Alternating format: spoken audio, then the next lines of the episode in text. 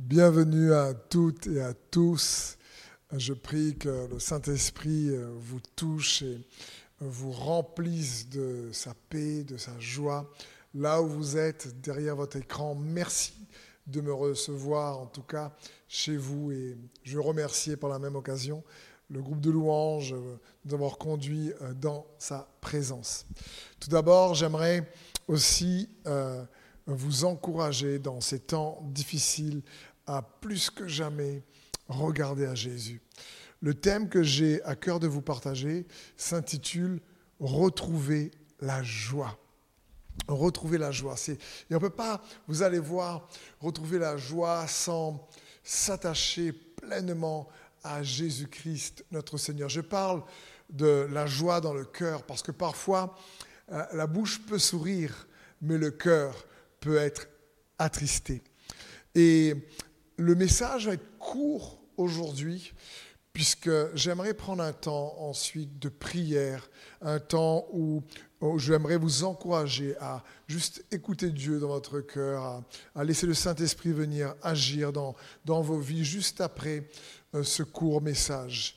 Tout d'abord, dans Néhémie maintenant, chapitre 8, verset 10, il est écrit, il leur dit, allez manger des viandes grasses et buvez des liqueurs douces et envoyez des portions à ceux qui n'ont rien de préparé, car ce jour est consacré à notre Seigneur. Ne vous affligez pas, car la joie de l'Éternel sera votre force. C'est un verset ici très connu, car la joie de l'Éternel sera votre force. Et je crois que plus que jamais, euh, dans ces temps-ci, on a besoin de la force de Dieu. Mais en lisant ce verset, on peut voir que on ne peut pas être fort en réalité sans avoir la joie de Dieu.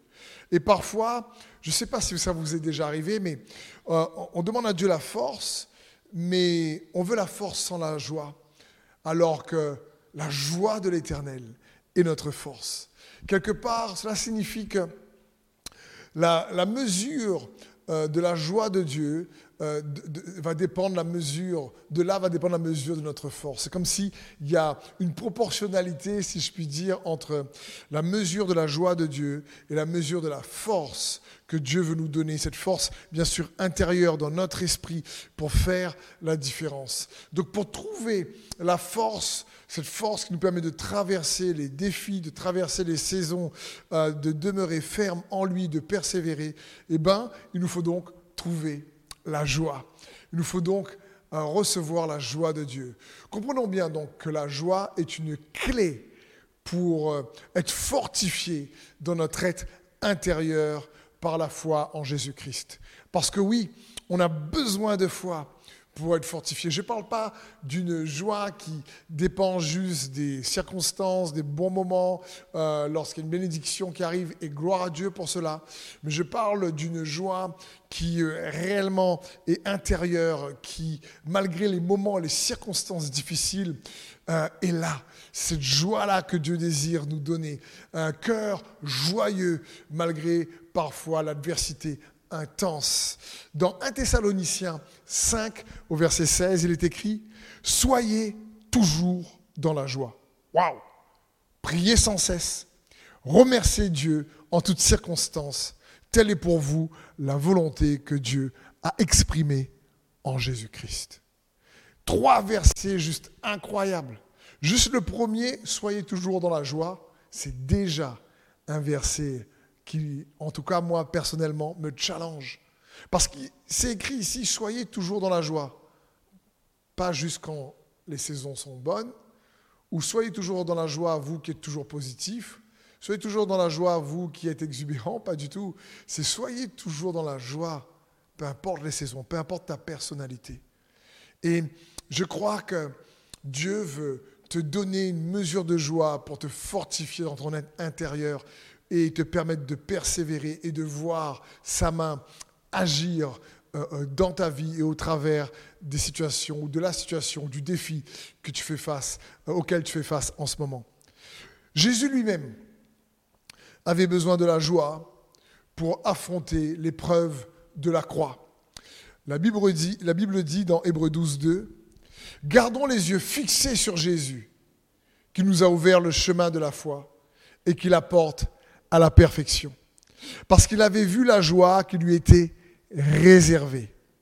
Il a enduré la mort sur la croix en méprisant la honte attachée à un tel supplice et désormais il siège à la droite du trône de Dieu.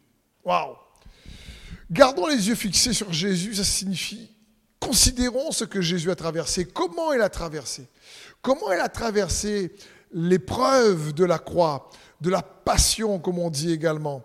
Ben, la Bible dit, parce qu'il avait vu la joie qui lui, a, qui lui était réservée, il a enduré la mort sur la croix. Il n'a pas pris plaisir à mourir sur la croix, il a dû endurer cette souffrance. Mais qu'est-ce qui lui a donné la force d'endurer? C'est parce qu'il avait vu la joie qui lui était réservée. Et je prie qu'au travers de ce message, vous puissiez voir la joie que Dieu désire raviver, ranimer, stimuler, augmenter, euh, ou vous puissiez tout simplement la retrouver, peut-être pour ceux qui ont perdu leur joie. C'est le cœur de Dieu parce que Dieu veut nous permettre de voir la joie qui sont réservées aux enfants de Dieu, la joie de ceux qui croient en Jésus-Christ, la joie de ceux qui sont les héritiers du salut. D'ailleurs, vous savez, dans les psaumes, alors que le roi David traverse un moment difficile de sa vie, il va dire le psaume 51, Rends-moi la joie de ton salut et qu'un esprit de bonne volonté me soutienne. Je crois que c'est ce que Dieu veut que tu puisses, dans ta marche avec Jésus, dans ta vie chrétienne, retrouver si quelque part tu l'as perdu ou que, ou que ça s'est réduit à cause des défis, des déceptions, peu importe quel type de déception, mais que tu puisses retrouver la joie de ton salut en Jésus-Christ, retrouver la joie dans ta relation avec Dieu. Donc ma question c'est, comment donc faire pour retrouver la joie dans notre relation avec Dieu? Et pour ça, on va voir quelques points qui, j'espère, vont réellement vous bénir et, vous donner envie, vous mettre en appétit d'aller rechercher euh, cette joie. Peut-être que si je te dis sur 10, quelle est ta note de joie en Jésus-Christ réellement Quelle est la joie par rapport au salut que Dieu te donne? Si tu me dis c'est 7, c'est bien, mais tu peux encore progresser. Si tu me dis c'est 2, 3, 4, eh ben je prie que Dieu puisse augmenter cette joie dans ton cœur. Le premier point pour répondre à cette question, comment retrouver la joie dans notre relation avec Dieu, c'est démêle-toi des blessures des autres. Qu'est-ce que je veux dire par là? J'ai entendu dire souvent que quelqu'un de blessé blesse les autres. Et quand on est nous-mêmes blessés, on peut blesser les autres. Quand on est nous-mêmes en colère, on peut mal répondre avec une attitude irritée à notre, notre, notre, épouse, à nos enfants. Enfin bref, il nous faut comprendre que souvent dans la vie, les difficultés que nous traversons ben, sont parfois le, les conséquences ben, des blessures des autres. Les injustices parfois qu'on peut traverser ou que parfois on peut blesser nous-mêmes les autres. Eh ben, je me rends compte que c'est comme s'il y a des blessures qui sont entremêlées. Quelqu'un vraiment qui était blessé dans ton passé t'a blessé, et du coup ta blessure d'aujourd'hui, si elle n'est pas encore guérie, peut être entremêlée à sa blessure à lui. Et cette peine, cette souffrance peut venir voler ou bloquer notre joie. Alors, j'aimerais t'encourager à réaliser qu'il est bon pour nous de, comprendre que nous pouvons et nous devons, en tout cas c'est un conseil que moi j'essaie d'appliquer pour, moi, pour moi-même, être responsable de notre propre joie. Je ne peux pas dire à mon épouse Sandrine, écoute, euh, je ne suis pas joyeux à cause de toi ou à mes enfants, euh, c'est à cause de vous. Peu importe les situations, je me rends compte que je suis responsable de ramener la joie dans mon cœur et de garder cette joie. c'est important de comprendre que être blessé, c'est inévitable. Mais rester blessé, c'est un choix. Et il est bon pour nous donc de, de comprendre cela, qu'avec la grâce de Dieu, il est possible euh, de revenir à la joie, de retrouver la joie. Pour ça, de dire, je choisis, moi, de, de, vivre une vie qui euh, euh, réellement demeure dans la joie de Christ par la foi que j'ai avec Jésus-Christ. Par exemple, quand quelqu'un vous blesse, la Bible nous donne des armes. La Bible dit que dans 2 Corinthiens 10, 4, car les armes avec lesquelles nous combattons sont pas simplement humaines, elles tiennent leur puissance de Dieu qui les rend capables de renverser des forteresses qui rend capable de renverser les, blessures, si tu préfères, les pensées qui blessent, euh, les circonstances ou les actes qui ont blessé, les, les armes de Dieu. Par exemple, quand quelqu'un nous blesse, le pardon est une arme puissante pour pas laisser la rancœur, la haine prendre place. Parce que le risque, c'est que si nous n'utilisons pas les armes de Dieu, nous risquons d'utiliser les armes du diable. La rancœur, la colère, notre propre justice, qui peut nous soulager pendant un moment, mais qui ne nous guérit pas vraiment.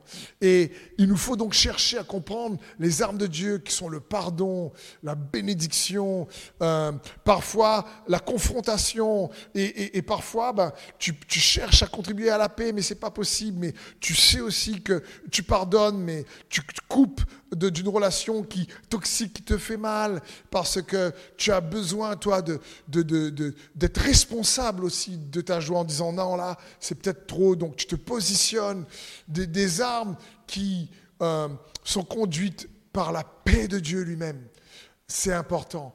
Le royaume de Dieu, la bonne nouvelle du royaume de Dieu consiste en la justice, la paix et la joie.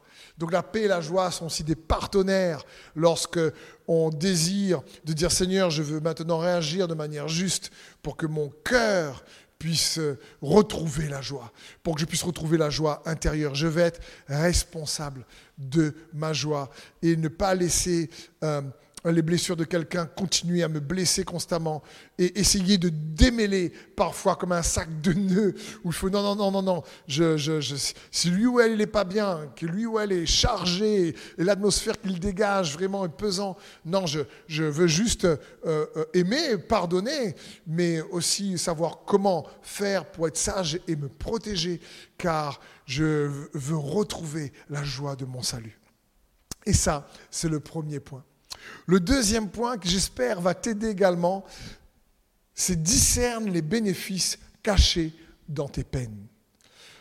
Il y a dans l'adversité, dans nos peines, en réalité des, choses bonnes que nous devons découvrir. Parfois, dans les difficultés, on a tous malheureusement tendance, moi également, si on ne fait pas attention, à surévaluer le négatif. J'ai entendu le témoignage euh, d'un sportif qui fait du football américain qui a été rejeté dans son enfance quand son petit frère est arrivé, son papa les a abandonnés, euh, sa maman est tombée dans, dans, dans, l'addiction de la drogue, euh, et du coup il a dû travailler pour payer ses études, obtenir une bourse, s'occuper de son petit frère et devenir un sportif professionnel. C'était compliqué. Mais lorsqu'il parlait de sa vie, la manière dont il racontait, il dit, mais ces choses-là m'ont rendu plus forte. Ces, choses-là m'ont appris à me surpasser, à me discipliner. Et à cause de ces difficultés, eh ben, je suis aussi devenu ce que je suis. Et là, je me suis dit, waouh, il a trouvé dans ses peines réellement un bénéfice il cachait qui était là. Euh, il est devenu un champion malgré les peines. Et, et quand il raconte son histoire, eh ben, la narration de son propre histoire, eh ben, il, met en évidence ce que cela a permis de devenir, ce que ça fait de lui comme personne meilleure, si je puis dire. Et j'aimerais t'inviter à challenger le script euh, de ton histoire, à changer peut-être ta perception de ton histoire. Jacques, l'apôtre, va dire dans Jacques 1 au verset 2, Mes frères, regardez comme un sujet de joie complète les diverses épreuves auxquelles vous pouvez être exposés, sachant que l'épreuve de votre foi produit la patience. Waouh Je vous avoue que je ne me réjouis pas de manière complète à chaque fois que je passe par une épreuve, mais euh, je, je crois que c'est en lien avec ce point.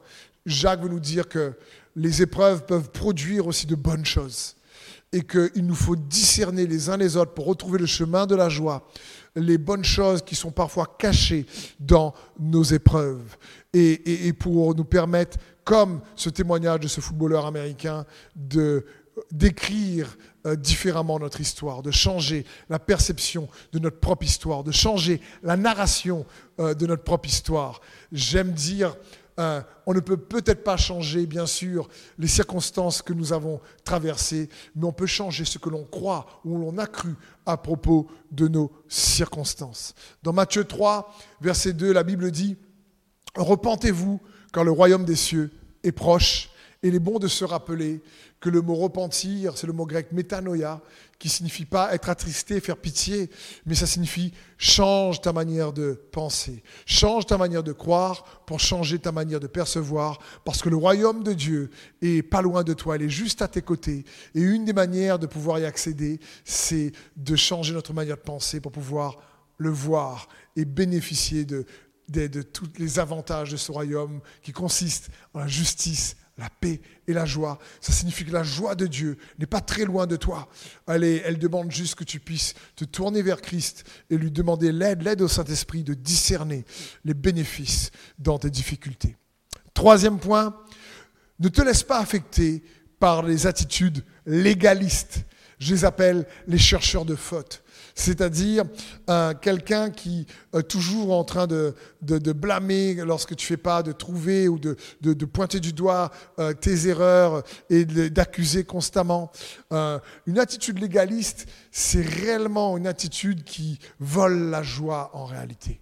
L'apôtre Paul a écrit une épître incroyable, une épître incroyable qui s'appelle Galate, où il, parle aux, légalistes et à un moment donné, dans Galates 4.15, il va dire, mais où est donc l'expression de votre bonheur? Il dit, le légaliste, pour moi, il y a plusieurs définitions qu'on pourrait donner, mais c'est lorsque les règles et les rites remplacent la relation avec Jésus. C'est comme si tu, te lèves le matin et tu étais bousculé, tu passes une mauvaise nuit et tu n'as pas eu le temps de prier euh, euh, une, une demi-heure, dix minutes, un quart d'heure, une heure comme tu veux. Et là, tu te sens coupable parce que tu te dis, oh, j'aurais dû faire ça, mais Dieu ne me sourit pas aujourd'hui parce que ce matin, je ne me suis pas levé avec la prière. Et tu te dis donc, peut-être que Dieu n'est pas content avec moi. Et sans nous en rendre compte, on met plus notre confiance dans le, rite de, notre, notre pratique religieuse qu'en Dieu lui-même. Jésus te sourit, mon frère et ma sœur. Si tu gardes la foi en Jésus-Christ, Jésus te sourit, même, lorsque tu échoues dans tes efforts. Euh, le, légalisme vient euh, enlever la joie euh, que nous apporte sa grâce et, vient nous enlever, vient voler la, joie de la grâce. Quelqu'un dit, mais moi, je suis proche de Dieu parce que je prie 4 heures par jour. Peut-être que tu as du temps, mais écoute, ça ne fait pas toi quelqu'un de meilleur. Et, ça peut donner parfois même un côté supérieur. Non, pas du tout. Ce, qui nous rend légitime en tant que chrétiens, c'est le sacrifice de Jésus-Christ à la croix. Et c'est lui qui fait la différence. Donc fais attention de ne pas laisser des attitudes légalistes, peut-être d'autres envers toi, ou parfois nous-mêmes envers nous-mêmes, ou nous-mêmes envers les autres, venir voler la joie. Mais euh, plus que jamais, euh, regarde où est l'expression de ton bonheur et cherche à retrouver la joie dans cette relation avec Jésus-Christ. Peut-être il faut parfois juste équilibrer le travail avec l'amusement. Il faut équilibrer eh ben, le sérieux qu'il faut mettre au travail avec aussi ben, le repos et, juste des moments de fun. C'est important. Quatrième point, pour nous encourager à retrouver la joie euh, dans la foi avec Jésus-Christ, c'est réévaluer la valeur de tes activités c'est en lien aussi avec le précédent. Ce que je fais pour Dieu peut prendre plus de place que Dieu lui-même dans mon cœur. Et là, il nous faut faire attention. Hein, l'apôtre Paul a écrit là, aussi une épître incroyable avec euh, l'épître des Philippiens. C'est l'épître de joie où il répète constamment, lui qui est en prison, il dit toujours, réjouissez-vous dans le Seigneur. Je le répète, réjouissez-vous toujours dans le Seigneur. Alors qu'il est en prison, qu'il va mourir. Mais dans Philippiens 3.7, il dit, Mais ces qualités qui étaient pour moi des gains, je les ai regardées comme une perte à cause de Christ. Et je considère même tout comme une perte à cause du bien suprême qu'est la connaissance de Jésus-Christ, mon Seigneur. À cause de lui, je me suis laissé dépouiller de tout ce que je considère, de, tout, et je considère tout cela comme des ordures afin gagner Christ. Paul ici dit, avant je servais le Seigneur avec une discipline de fer, euh, dans les œuvres à fond, et je me suis rendu compte que euh, je me vantais de ça, et j'ai réévalué euh, quelque part le service que j'offrais à Dieu, parce que je me rends compte que le plus important, c'est de connaître Christ, l'excellence de la connaissance de Jésus-Christ, mon Seigneur. Il a réévalué, il a compris que ce n'est pas les sacrifices qu'il faisait pour Jésus qui étaient le plus important, mais c'est de connaître Jésus lui-même qui était le plus important. Parce qu'il est écrit aussi dans les Écritures, euh, je préfère la connaissance de Dieu au sacrifice.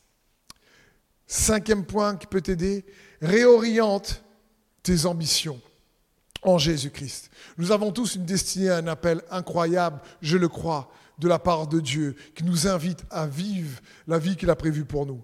Mais parfois, on veut tellement atteindre le but euh, de tel, tel objectif qu'on s'est fixé, même en Jésus-Christ, qu'on n'apprécie pas le voyage. Et la Bible dit dans 1 Timothée 6, 6, c'est en effet une grande source de gain qu'est la piété avec le contentement. C'est-à-dire, oui, la piété, c'est bien, mais il faut savoir se contenter. Paul dira dans Philippiens 3, 10, connaître Christ et la puissance de résurrection. Voilà ce qui m'importe. Il a réévalué euh, ses, ambitions qu'il avait dans le cadre de son ministère. Il a vu qu'il y avait tellement de défis de contraintes et qui, de, des déceptions qu'il a réévalué ses ambitions pour ne pas perdre la joie de la relation qu'il avait avec Jésus-Christ. Il a dit, mais j'ai compris que mon ambition maintenant, c'est de gagner Christ, c'est de connaître Christ et la puissance de sa résurrection. Je me contente surtout, voilà mon ambition, c'est de me contenter de le connaître, peu importe les saisons de... Et c'est ça que je cherche. C'est magnifique. Sixième point, pour nous aider à retrouver chemin de la joie, c'est recentre tes motivations. Alors tu peux me dire, mais quelle différence entre l'ambition et les motivations? J'essaierai de te répondre peut-être par juste cette phrase. Je suis motivé pour faire du sport, mais je n'ai pas l'ambition de devenir un champion, par exemple. Je suis motivé pour faire du sport, mais je n'ai pas l'ambition. Donc l'ambition, c'est tu revois les objectifs que tu veux atteindre. Mais les motivations, ça parle de ce qui te pousse à, réellement à l'action. De, des, intentions, des raisons plutôt que te poussent à l'action. Et je veux t'encourager à comprendre que recentrer ces motivations, c'est important. Pourquoi? Parce que ça va nous éviter bien des déceptions lorsque les choses ne se déroulent pas comme on le souhaitait. C'est souvent euh, lorsqu'on est déçu, c'est parce que les motivations qu'on avait en mettant en place des choses et en mettant en place des attentes qui ne se sont pas réalisées. La Bible dit dans Colossiens 3, verset 23, Tout ce que vous faites, faites-le de bon cœur, comme pour le Seigneur, et non pour des hommes. Sachant que vous recevrez du Seigneur l'héritage pour récompense. Dernièrement, quelqu'un venait me voir et me disait, mais Steve, est-ce que ça ne te déçoit pas que tu t'es euh, investi euh, euh, dans, parfois dans telle, dans telle vie ou dans telle vie et que quelque part, parfois, ces gens-là, au lieu de manifester de la gratitude, aujourd'hui t'ont tourné le dos? Je dis, écoute, oui, humainement, c'est dur et c'est dommage parfois, mais je fais d'abord ces choses-là comme pour le Seigneur. J'ai fait d'abord ces choses-là comme pour le Seigneur. Je le fais pour le Seigneur et j'ai fait de bon cœur. Peut-être qu'il n'y a pas humainement la reconnaissance, mais je l'ai fait d'abord de ma motivation pour le Seigneur. Parce que plus nos motivations sont tournées vers Jésus, plus nous serons protégés de la déception et nous préserverons réellement euh, la joie de Dieu dans nos cœurs qui fera notre force. Dernier point pour retrouver la joie. Enlève le focus de toi-même il est bon pour nous d'être plus christocentrique que égocentrique en général. Et pour ça, j'aimerais t'encourager à enlever le focus de toi-même en utilisant ton talent, tes talents ou celui que tu es pour bénir les autres, par exemple. La Bible dit dans Acte 20, verset 35, Je vous ai montré de toute manière que c'est en travaillant ainsi qu'il faut soutenir les faibles et se rappeler les paroles du Seigneur qui a dit lui-même, il y a plus de bonheur à donner qu'à recevoir. Il y a plus de bonheur à donner qu'à recevoir. Et donc j'aimerais t'encourager à comprendre cela. C'est lorsqu'on se donne et lorsqu'on met nos talents en disposition des autres et qu'on bénit les autres avec qui on est ou ce qu'on peut faire, c'est souvent, ça produit aussi de la joie en nous. Et ça nous permet de retrouver la joie. Ça, c'est quelque chose, moi, qui m'aide. On a vu ici sept points. J'espère qu'ils sont assez simples et très pragmatiques. Vous pouvez bien sûr les revoir. Mais euh, mon cœur était de vous partager la parole de Dieu pour nous encourager les uns les autres à retrouver la joie dans notre relation avec Jésus-Christ. Peu importe la note que, la mesure de joie que tu te donnes, 1 sur 10. Parce qu'on a vu ensemble que la joie de l'éternel, la joie de Christ est notre force. Donc, pour être fortifié, eh ben, il nous faut recevoir sa joie. Je me suis rendu compte que les gens les plus joyeux sont ceux qui ont triomphé de grandes peines. Et, et ces grandes peines-là, sur le coup, c'était dur et pas facile. Mais une fois qu'ils ont traversé avec la force et la joie de Dieu, alors ils ont une joie qui dépend de leur relation avec Dieu, plus qui dépend des circonstances. Amen. J'espère que ce message, en tout cas, euh, vous bénit. Euh, oui, la joie est une clé pour notre force, mais j'aimerais vous dire également que la joie est une clé pour notre santé.